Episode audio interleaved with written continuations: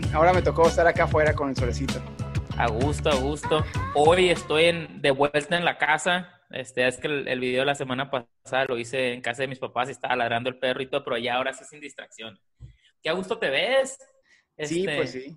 ¿Qué tienes planeado? ¿Un día de playa? aquí me voy a ir directo a la alberca, que está como a 20 metros, así es que yo ya estoy, la, la estoy saboreando. Lead meeting y un, y, un brinqui- y un brinquillo. Sí. Marco, pues, este, tenemos tres, tres temas el día de hoy que, que- que vamos a hablar. Este, uno es el time management. Este, uno es la planeación financiera para los startups, para las compañías. Y el, el tercero viene siendo la planeación financiera personal cuando eres emprendedor y no tienes ingresos seguros, ¿no? Ok. Ahora, eh, la planeación para el startup y la planeación financiera personal son dos cosas completamente diferentes, ¿no? Es lo que hoy me explicaste tú este. En el backstage. Este, pues saltemos al primer tema. Hoy no va a haber timbre ni nada. Vamos a, a, a rifárnoslas así. Vamos a darle tipo 8 minutos, 7 minutos en el reloj y cambiamos, ¿no? Para que no se nos alargue tanto. Va, va. Este, Oye, vi que te serviste ya tú una cervecita, ya la abriste y todo, ¿no? ¿Qué te estás ya, tomando? ya, tú? ya. Ya, me estoy tomando. Hoy me fui a lo más mainstream. No, me, no, no tuve cerveza local, pero me tomé Michelob Ultra, muy rica. Este, 95 calorías. Oye, pues no, o sea, está bien, muy adecuado porque yo estoy tomándome White Claw. No sé si Ah. en México ya, ya esté pegando como acá, pero aquí en Estados Unidos es la moda a todo lo que da. Está muy bien, ¿eh? Es como un sustituto de cerveza. Son 70 calorías esta y es vodka, creo. ¿La has probado? Sí, vodka con seltzer, algo así, ¿no? Ajá. Está bien Ahí rica. A mí me encantó, la neta. Pues la probé el otro día, el otro sábado. Ah, pues sí, cierto. Está, Ajá. está buena. Y ahorita como me puse en la dieta keto.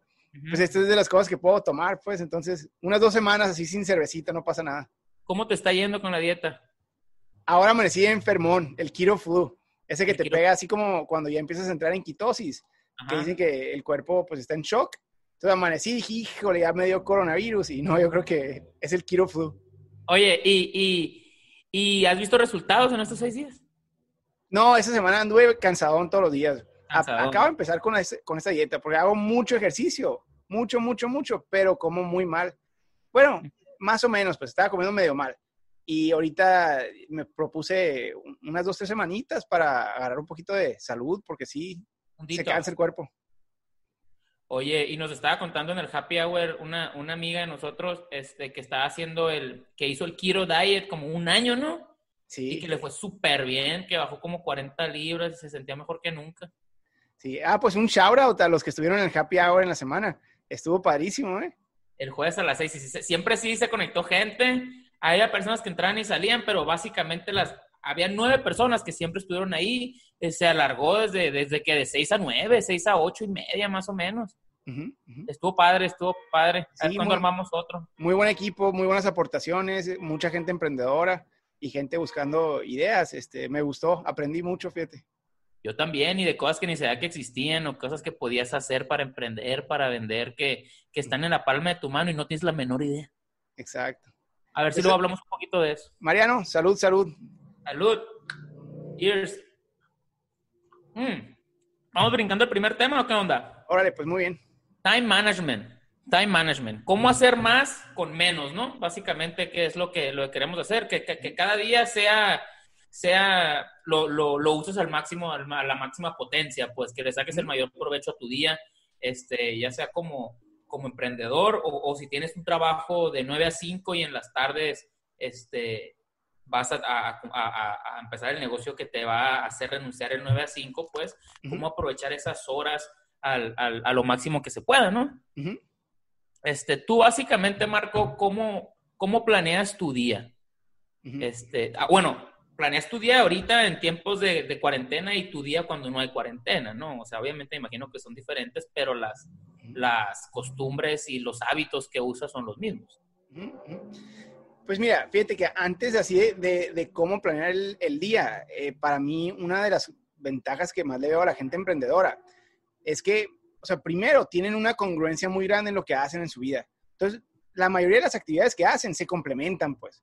O sea, Ujú. a veces queremos pensar en esta idea del balance, donde haces una cosa que no tiene nada que ver con otra y nada que ver con otra.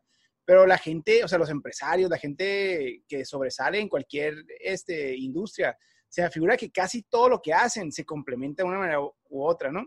Eh, entonces, siento que una de las ventajas que he tenido es que por mucho tiempo, ya ahorita como que me va cansando, pero por mucho tiempo me funcionó muy bien eso. Por ejemplo, si iba manejando de un lugar a otro, iba escuchando libros, audiobooks en el carro. Y los audiobooks eran sobre los temas que hago, pues eran sobre negocios, sobre liderazgo, sobre, sobre ciudades, sobre economía. ajá, son, son, cosas que, que, implemento pues en mi trabajo, pues. Eh, entonces, como que, y luego lo mismo, haciendo ejercicio también, escuchando podcasts. Y podcasts también, el, el de Entre Leadership, este, algunos de, de, fe, porque para mí la espiritualidad es muy importante en mi modelo de servicio eh, de negocios y, de eh, mejoramiento de ciudades. Eh, entonces, a lo que voy es, o sea, cuando empiezas a hacerte de amistades también, por ejemplo, amigos que no nomás es ir a, a pues, divertirte y pasarla bien, que está muy bien, pero si tienes amigos que aparte también andan en cosas así que se complementan con las tuyas, pues sigues creciendo, pues. Entonces, más allá de cómo planeas el día, yo creo que es cómo planeas tu estilo de vida para que nadie ni se te acerque en tu crecimiento exponencial, pues. Y, eso es, o sea, es una planeación de estilo de vida para poder tener un crecimiento exponencial en tu vida personal y en tu negocio. Y todas esas cosas pasan sin, sin que tú las planees básicamente, ¿verdad? O sea, automáticamente tú tú encontraste un podcast que tú dices, yo estoy a gusto haciendo ejercicio escuchando este podcast, pues. O en el carro prefiero escuchar este, este audiolibro en vez de estar escuchando reggaetón, cosas así. Pues, o sea, tú automáticamente tomaste esas decisiones, pues, pero tampoco le batallaste, simplemente fue natural. Bueno, no, no creas. O sea, bueno, irme en esa dirección sí fue muy natural y las disfruto como si fueran orgánicas. Pero para mí sí he tenido desde que me acuerdo una como lo que era de planear cosas y, me pongo metas. O sea, yo, yo, tengo, y es más, pues ahí nos conocimos cosas en el retiro, de, retiro intelectual de, de, planeación de metas personales y de propósito.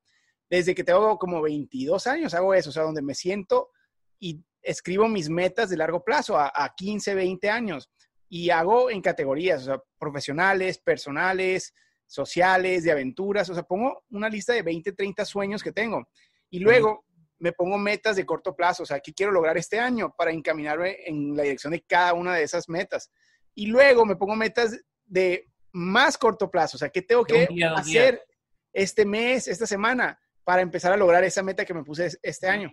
Entonces, si multiplico eso por ya desde los 22, 12 años haciendo eso, año con año con año, se empiezan a consolidar ciertos hábitos que ya ni me doy cuenta y a veces la gente como que no ve eso es lo que está behind the scene como que nomás te ven en, en, redes sociales o en un trabajo o algo así, pero lo que hay detrás de eso, o sea, son, son décadas de no nomás esfuerzo, sino esfuerzo estratégico, pues, ¿no? Claro. Ahí, ahí cuando estabas explicando cómo escribes las metas y todo, también me sentí un poquito relacionado, bueno, bastante. Porque yo lo hago un poquito diferente, pero, pero igual, ¿no? Tengo un, un notepad al lado de mi cama. Entonces en la noche escribo mis metas de mañana, básicamente, primero una para que no se me olviden y dos, bueno, son tres cosas. dos, una para que no se me olviden, dos es para no estar pensando en ellas y poder dormir a gusto sabiendo que las tengo escritas y, y ya sé que no se me van a olvidar, ¿no? Y tres, ah, también escribo mis metas de, de, a largo plazo, o sea, a cinco años, a diez años. Pero escribo diez cosas siempre. Quiero, tan, quiero este, tener este, este éxito en los negocios, estas propiedades, etcétera, etcétera. También cosas personales, una familia, taca, taca, taca. Entonces, todos los días me doy cuenta que no todas las metas son iguales, las escribo iguales todos los días, pero siempre hay cinco o seis que son iguales, las mismas metas que no cambian, pues. Entonces, esas son las metas que más importancia les pongo, ¿no? De que, ok, entonces me voy dando cuenta y digo, oye, sin darte cuenta, tu cerebro empieza a durante el día a funcionar sobre esas metas que siempre las tienes fresquecitas en, el cerebro, pues, ¿no? No nomás las del día a día, porque las del día a día se están complementando porque las estás escribiendo igual. Entonces esas metas te están llevando a cumplir las metas de acá, pues, ¿no? Este, así es como lo hago de, esa manera que es similar a la, que, a la manera que tú lo haces. ¿no? Sí, y, y, sirve mucho en la mañana hacer la lista de lo que quiero lograr ahora. Y primero pongo las dos cosas más importantes.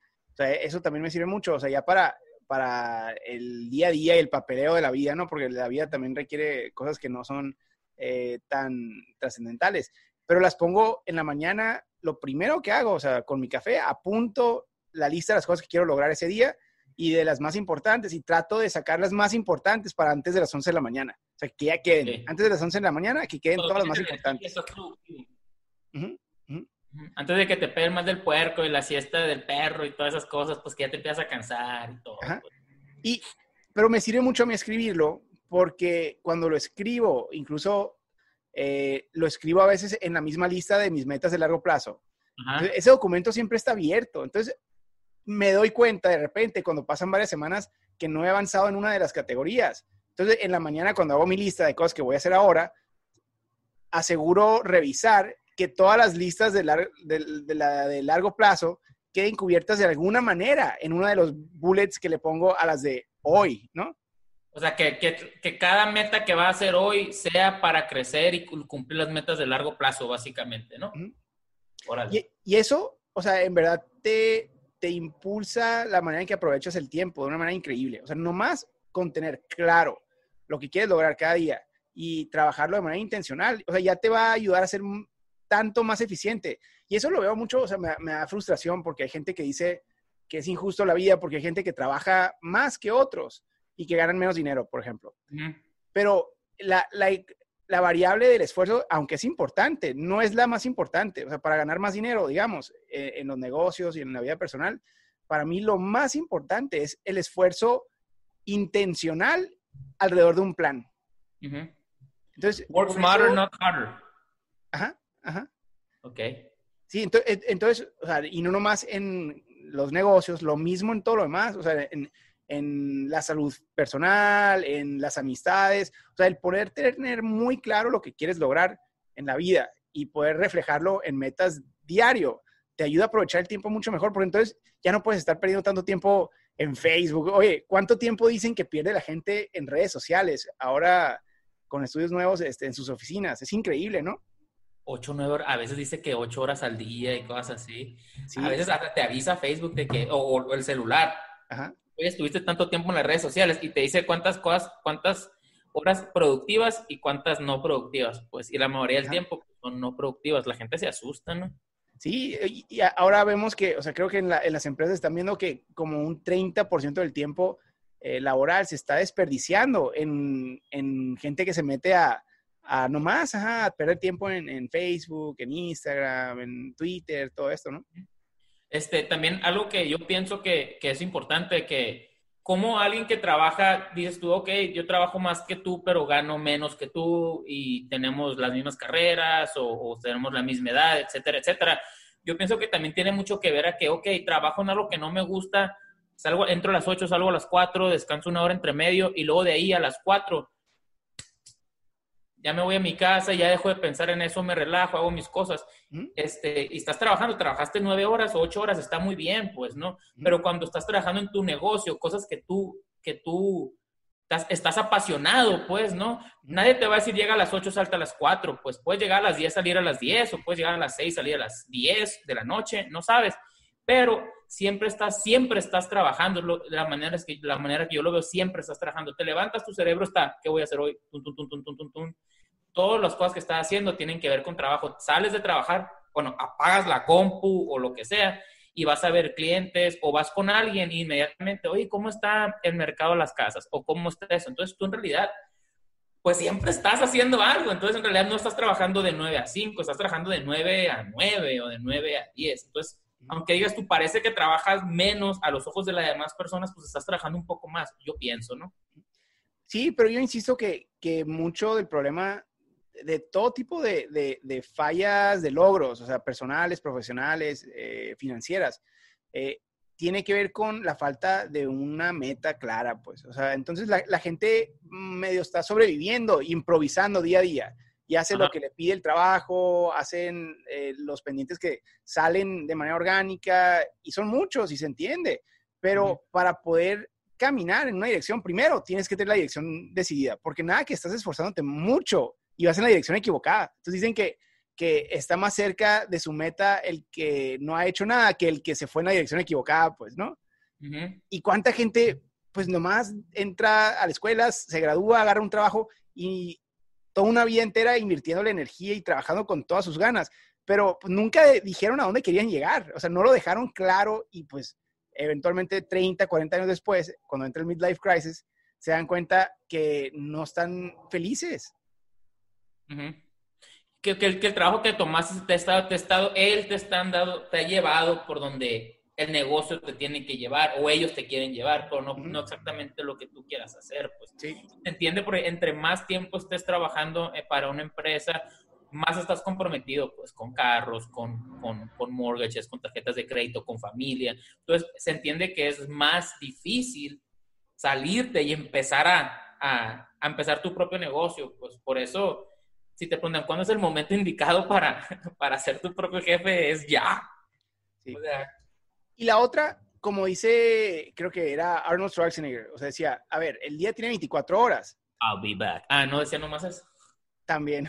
No, pero mira, a mí Arnold Schwarzenegger me encanta, o sea, su filosofía de trabajo es increíble. O sea, en, la, en este tema de cómo administrar tu tiempo, tiene unos videos padrísimos y unos discursos, discursos padrísimos.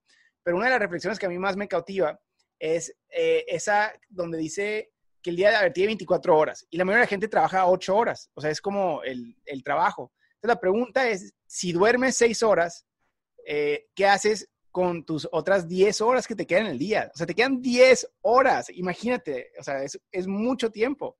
Y él dice, ah, no, es que a lo mejor hay unos que dicen que yo duermo menos. Pues, mi hijo, duerme más rápido, porque la vida es muy corta, pues, ¿no? O sea, 6 horas hora, vámonos.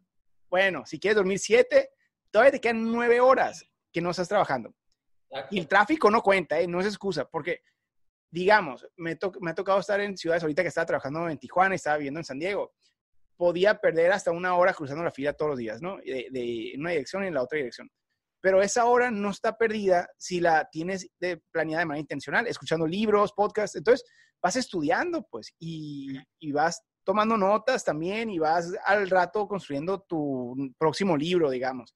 Eh, y son muchas horas, pues, ¿cómo las administras? lo primero es que sea intencional. Si no es intencional, pues vas a perder horas y horas y horas en cosas que ni siquiera nos damos cuenta. Redes sociales, Netflix. O sea, ¿cuánto tiempo perdemos en Netflix? A veces es increíble. Bastante. Bastante. Y ya no nomás que es Netflix, no encuentras que ver en Netflix, te metes a Hulu, te metes al Amazon Prime, te metes al HBO Go. O sea, si te pones, o sea, si te, si te pones de que un día voy a ver tele todo el día o, o, pues streaming todo el día, pues puedes, pues, ¿no?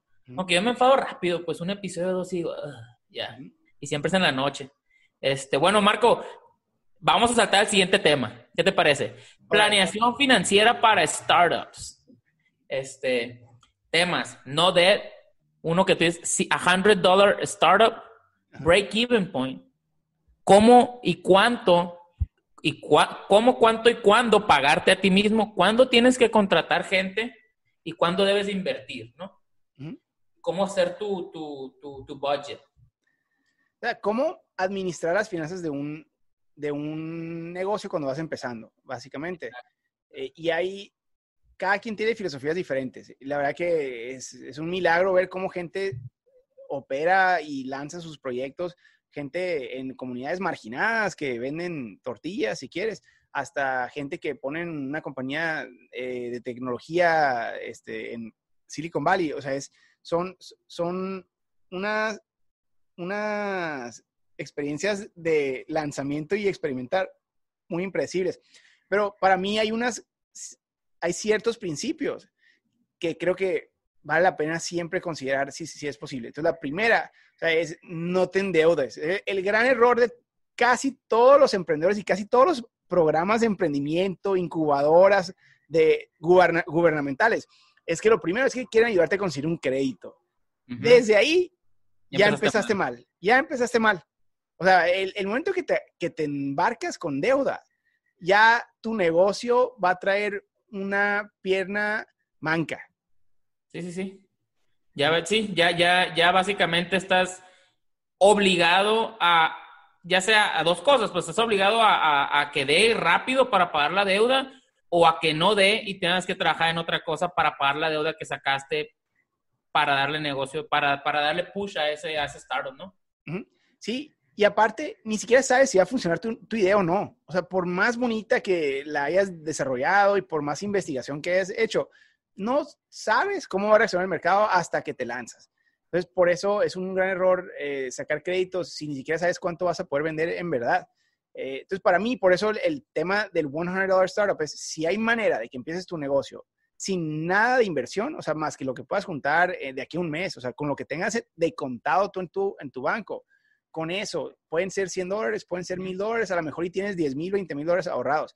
Con eso, encuentra la manera de salir al mercado y de explorar tu, tu producto eh, sin tener que invertir nada más todavía, pues. Y hay maneras, pues, ahorita ya con la tecnología, puedes comprar y revender algo y puedes venderlo antes de comprarlo, o sea, hay, hay muchas maneras. Eh, entonces, eso para mí es la primera lección, o sea, eh, cómo planear tus finanzas en tu negocio. Lo primero es, hagas lo que hagas, no te endeudes. Primera cosa, no te endeudes. A lo mejor, las, o sea, los gastos los vas a ir haciendo con lo que vas sacando poco a poquito, ¿no? O sea, si vas generando ingresos, vas comprando mejor equipo, vas comprando mejores software, etcétera, etcétera. No nomás decir, ¿sabes qué? Este, voy a hacer una, una compañía de, voy a hacer, voy a tener un estudio de grabación musical, ¿no? Decir, Normalmente las personas que la hacen en grande en los estudios empezaron con una computadora chiquita, un micrófono, le ponen un calcetín, su amigo está grabando en el closet y vas creciendo poco a poquito. Si llegas y dices, ¿sabes qué? Voy a comprar el estudio y le voy a averiguar, ese es el error que estás cometiendo. Pues no, o sea, no, solito el negocio te va a ir diciendo qué vas ocupando y, y cómo vas a ir subiendo los escalones, ¿no? Sí, pero fíjate, y hay dos cosas. O sea, uno, exacto, me encanta la filosofía de, de un negocio de cash flow. O sea, tratar de estructurar un modelo de negocio donde desde el día uno tu cash flow, o sea, tu flujo efectivo, sea positivo. Entonces empiezas ya ganando, aunque sea 20 dólares al día desde el día uno, o sea, pero ya empiezas ganando. Y lo seguro, lo segundo, y está conectado a lo que platicamos antes, es tener un plan de crecimiento. Entonces, si tú tienes un plan de qué necesitas comprar o invertir para poder eh, hacer scale up, se, se, le dice, ¿no? O sea, startup es cuando empiezas y scale up es cuando la, la, la vas llevando a un nivel más alto. Entonces, para poder hacer scale up, hay ciertas inversiones por lo general que se requieren. Si eres peluquero, a lo mejor tienes que comprar una silla extra para contratar a un empleado, o contratar a un empleado, o rentar un local más grande, o sea, todas estas cosas. Bueno, lo pones en un plan de manera progresiva. Entonces, a como te va entrando dinero en tu flujo efectivo, una parte la etiquetas para el fondo de ahorro para poder comprar eso. ¿Y cuándo lo compras? En el momento que tengas el fondo en el monto correcto. Entonces, esa es una manera de planear. Otra vez, pero tienes que tener muy clara la visión y el plan para poder hacer todo el proceso. Y bien dijiste, una silla, un peluquero, pues. Pone tú que la silla, y son caras las sillas, decir, vamos a ponerle mil dólares. Te cuesta la silla mil dólares, ¿cuánto te tiene que pagar el peluquero al mes a ti para que puedas sacar, y en cuánto tiempo vas a sacar la inversión de los mil dólares? O sea, no es como que, ah, si me das 200 a la semana, que es un, un precio común en los peluqueros, ¿no? Que se pagan 200 para el piso y la silla. Este, ok, me da 200 a la semana, son 800 al mes, pero ojo, pues de esos 200 vas a sacar para renta, para la luz, para esto, para lo otro. Pone tú que te queden 20. ¿Sí? 20, 30 dólares. Esos 30 dólares, calcúlale hasta que llegues a los 1000. Es lo que en realidad te va a tomar para pagarla, ¿no? Exacto. El break-even point. Ah, perdón. Te bueno, y sí, el break-even point, eso es bien importante tenerlo claro, ¿no? Porque muchos ni siquiera lo, lo, lo sabemos. O sea, ¿cuánto tienes que estar ganando al mes para salir tablas? Pero a eso, y, cuando tienes eso, está muy interesante porque ya lo llegas al break-even point y de ahí en adelante tu margen incrementa. O sea, ya, ya cubriste todos tus, tus costos fijos eh, y tu overhead, pues como dicen en Estados Unidos. Y ahora ya de ahí en adelante cubres, o sea, el, margen de tu producto se convierte casi en ganancia pura, pues. Eh, Estar en Entonces, cero y vas ganando, pues hace cuenta. Exacto. Entonces, es, es, un muy buen eh, número que tenemos que tener muy claro todos, en cuanto quedamos tablas para cuando menos aspirar a eso. Eh, entonces, pues e, es, eso, pues e, es, tener todos estos eh, números, visiones bien definidas, pero también la otra ahí que pienso es tratar de siempre asumir los menores gastos posibles. Uno de los errores que cualquier empresa hace es que quiere hacer todo tan formal y tan bien que agarra costos variables que tienen que estar cubriendo, empleados, rentas, equipo que tiene una mensualidad y a la hora de la hora su break-even point es altísimo. Entonces, la idea de los lean business y lean startups, a mí me encanta, que es lo que platicamos el otro día, porque, a ver, haz menos que le hace, pero con menos costos y tu margen va a ser mayor, pues, sobre todo al principio. Igual la persona que, que está generando 3 mil, bueno, 300 mil dólares al mes de ganancia, pero mantener la compañía le está costando 295 mil, está ganando 5 mil dólares, pues, cuando tú a lo mejor con, con 500 puedes generar los mismos 5 mil. Exacto. Exacto, o sea, lean, como corta la grasa, pues. Sí, exacto. Ok. Cuando, por ejemplo, por ejemplo, una cosa que yo he batallado mucho, Marco, y, yo siento que tú ya lo hiciste, pues yo cuando contrato a las personas, este, los contrato a base de comisión. Eh, si venden, ganan igual, si yo vendo, yo gano, tengo mis agentes que si venden, ganan, si no venden, no ganan, ¿verdad? Este, tú tienes este, empleados ya. ¿Cómo le hiciste? ¿Cuándo decidiste que era el momento indicado para contratar a alguien? Cuando, eh, siempre me lo puse, cuando llegara a cierto ingreso eh, mensual de, en, adelante, eh, ya iba a buscar a alguien que pudiera crecer en mi equipo. O sea, ahorita, mira, de planta, de planta, está Saraí, que es mi, mi arma secreta, ¿no? Porque hace, hace todo. Ya tú la, ya la conoces y, un saludo, un shout out para Saraí, que, es la que hace todo detrás de las escenas. Pero la otra es que para el resto de mis proyectos, como decíamos el otro día, casi todos armo equipos temporales. Entonces, y, a veces son equipos grandes, o sea, pueden ser equipos de, mucha gente, pero tienen un plazo fijo. Se acaba el proyecto y se, acaba, se acaban los contratos. Entonces, así lo he balanceado yo. O sea, un equipo chiquito que ha crecido en ocasiones un poco más, a veces es menos, depende de, cuántos contratos tenga. Pero el, el, que está de planta es chico. Y los que armo por proyecto eso es ya, pues, lo que se requiera para el proyecto. Lo que se requiera para. Pero con lo que sale del proyecto se saca para pagarle a esas personas, pues, ¿no? No sacas de lo de otros proyectos para pagar, para mantener ese proyecto, pues, ¿verdad? Nunca, de lo que me, me presupuestan, o sea, porque cada proyecto yo sé cuánto, estoy, cuánto voy a ganar. O sea, hago una cotización, me contratan y ya sé cuánto tengo saco mis costos, de cuánto me va a costar en aviones, en hoteles, porque mucho es viajar y son varias ciudades. Entonces, tengo que, los gastos más grandes casi siempre son mi estancia y mis aviones. Eh, y ya que cubro eso, es la comida y lo que quieras. Lo demás, ahora sí lo uso para poder armar el equipo. Y trato de procurar tener un margen decente, porque puede que sean varios meses después sin contratos. Entonces, pueden ser cuatro o cinco meses sin contratos grandes. Y tengo que presupuestarme para poder vivir cuatro o cinco meses después de ese proyecto. No hay garantía que el siguiente contrato está a la vuelta de la esquina. Eso es lo que nos lleva al tema número tres. Y no sé si, si podemos saltarlo, ya que estamos hablando de esto, este, planeación financiera personal cuando eres un emprendedor, pues, ¿no? Y que no tienes ingresos seguros. Exactamente lo que tú estabas diciendo. ¿Cómo planeas de lo que te está llegando ahorita y aseguras que, que, que con ese dinero puedes vivir cinco o seis meses suponiendo que tú vas a tratar de que te llegue un proyecto o un contrato antes de eso, ¿no? Pero que si no. Mira, lo primero, así como decíamos de Lean Startups y de Lean Business, o sea, esos negocios que, que implican muy baja, eh, muy bajo gasto mensual.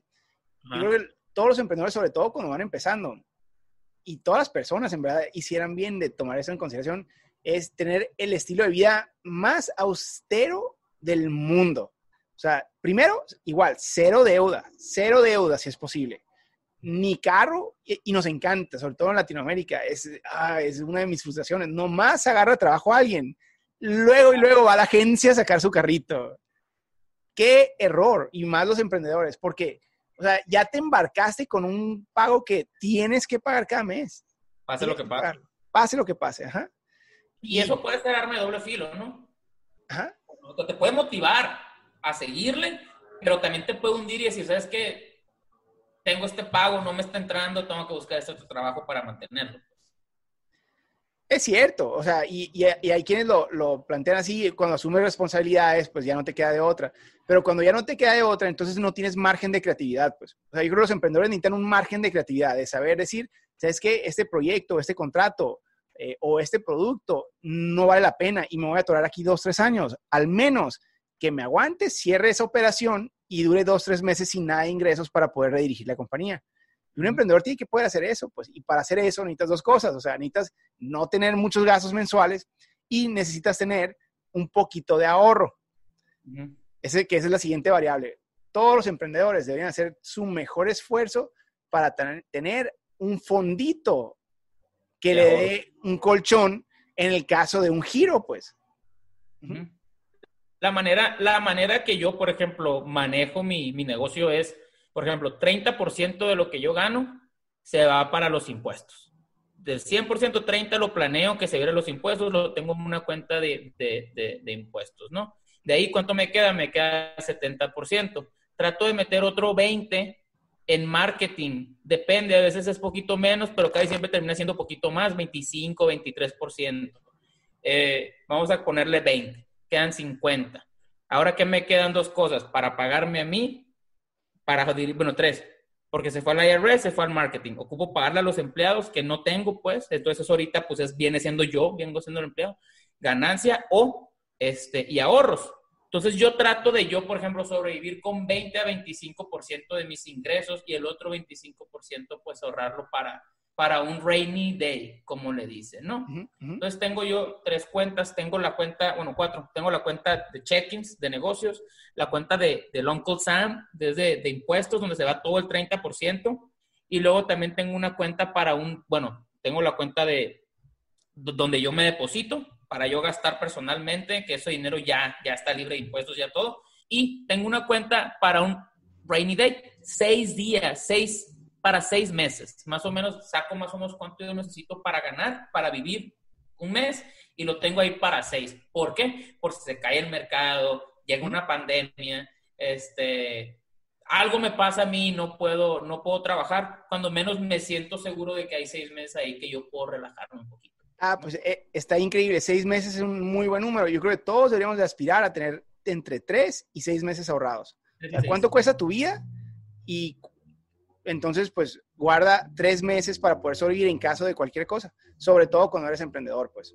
Exactamente, exactamente. Y yo, yo lo ve, yo como lo, lo, al principio no me gustaba, pues, porque yo veía que el cheque llegaba y decía, uh, tengo tanto. No, quítale esto, quítale esto, quítale esto, quítale esto, te queda este cachito. Entonces, lo difícil es aprender a vivir con eso, pues, y saber que eso, con eso es lo que, eso es lo que tienes que hacerlo funcionar, pues, ¿no? También se siente chido que puedes usar esto para marketing y meterle tanto en vez de, de, de, de amarrarte a meterle poquito o asegurarte el word of mouth, que es el mejor marketing, ¿no? El, de boca a boca. Pero también puedes acelerar un poquito las cosas con el dinero que le metes en marketing. Pero lo difícil es acostumbrarte a vivir con ese 20%. Pues.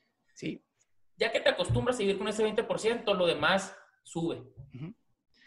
Ahora, una parte que sí es bien importante dejar claro, porque se le, a veces asumimos que todos saben y no lo saben. O sea, ser emprendedor para poder llegar a cumplir tus metas financieras y que sean las metas por lo ambiciosas que sean, eh, normalmente pueden, puedes alcanzarlas. Pero el proceso va a ser un proceso muy largo y muy difícil y muy austero. O sea, vas a tener que vivir en verdad 5, 10, 15, 20 años en sofás, sin carro, de raites, en transporte público, eh, sin novia, sin ir a los antros, o sea, porque como los amigos que vemos que agarran un trabajo y un sueldo seguro y van y, se, se, parece que se festejan cada fin de semana y viven su vida de lujos. Eh, esa no va a ser tu vida si quieres ser emprendedor. Definitivamente no al principio. O sea, si, si Puede ser, puede llegar a ser. Ajá, no, puede llegar a ser, pero para cuando llegue a ser, eso es algo que he visto, cuando menos en, los emprendedores más exitosos que he visto, no les interesa ir a tirar su dinero, porque conoces el valor del dinero. O sea, cuando tú tuviste que trabajar cliente por cliente para generar dinero, entonces nunca vas a tirar ni 100 dólares. O sea, es, es importante. En verdad, yo sí creo que los que más eh, tiran dinero tiende a ser porque no crecieron ellos solos, a lo mejor y tuvieron un apoyo extra, a lo mejor y se ganaron la lotería, hay mil razones, pero un emprendedor difícilmente va a ir a tirar dinero. tendemos a ser mucho más codos de los normales porque sabemos lo que vale cada centavo. Exacto, exacto.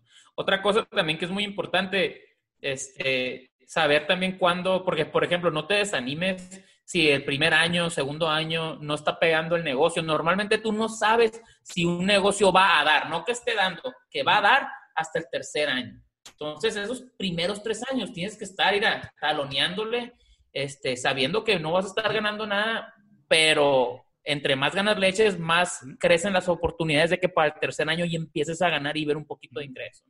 Y por eso yo creo que es muy responsable, en vez de, si estás considerando emprender y no sabes si vale la pena o si tu idea es buena o no es buena, antes de tomar una decisión de vida y renunciar a tu trabajo y salirte y comenzar tu negocio, mejor haz algo entre medio. O sea, empieza a probar tu negocio una hora al día o los fines de semana. O sea, encuentra la media hora que puedas empezar a vender un poquito y empieza a hacer la transición a cómo va subiendo tu ingreso en tu emprendimiento. Eh, por eso el break-even point es bien importante porque tú le pones cuándo desde, desde el principio, cuánto te tiene que estar dejando para que renuncies a tu trabajo y eventualmente llegue ese día. A lo mejor, como dices tú, te toma dos, tres años y cuando llegas, ahora sí, puedes ir con tu jefe y una de dos cosas va a pasar.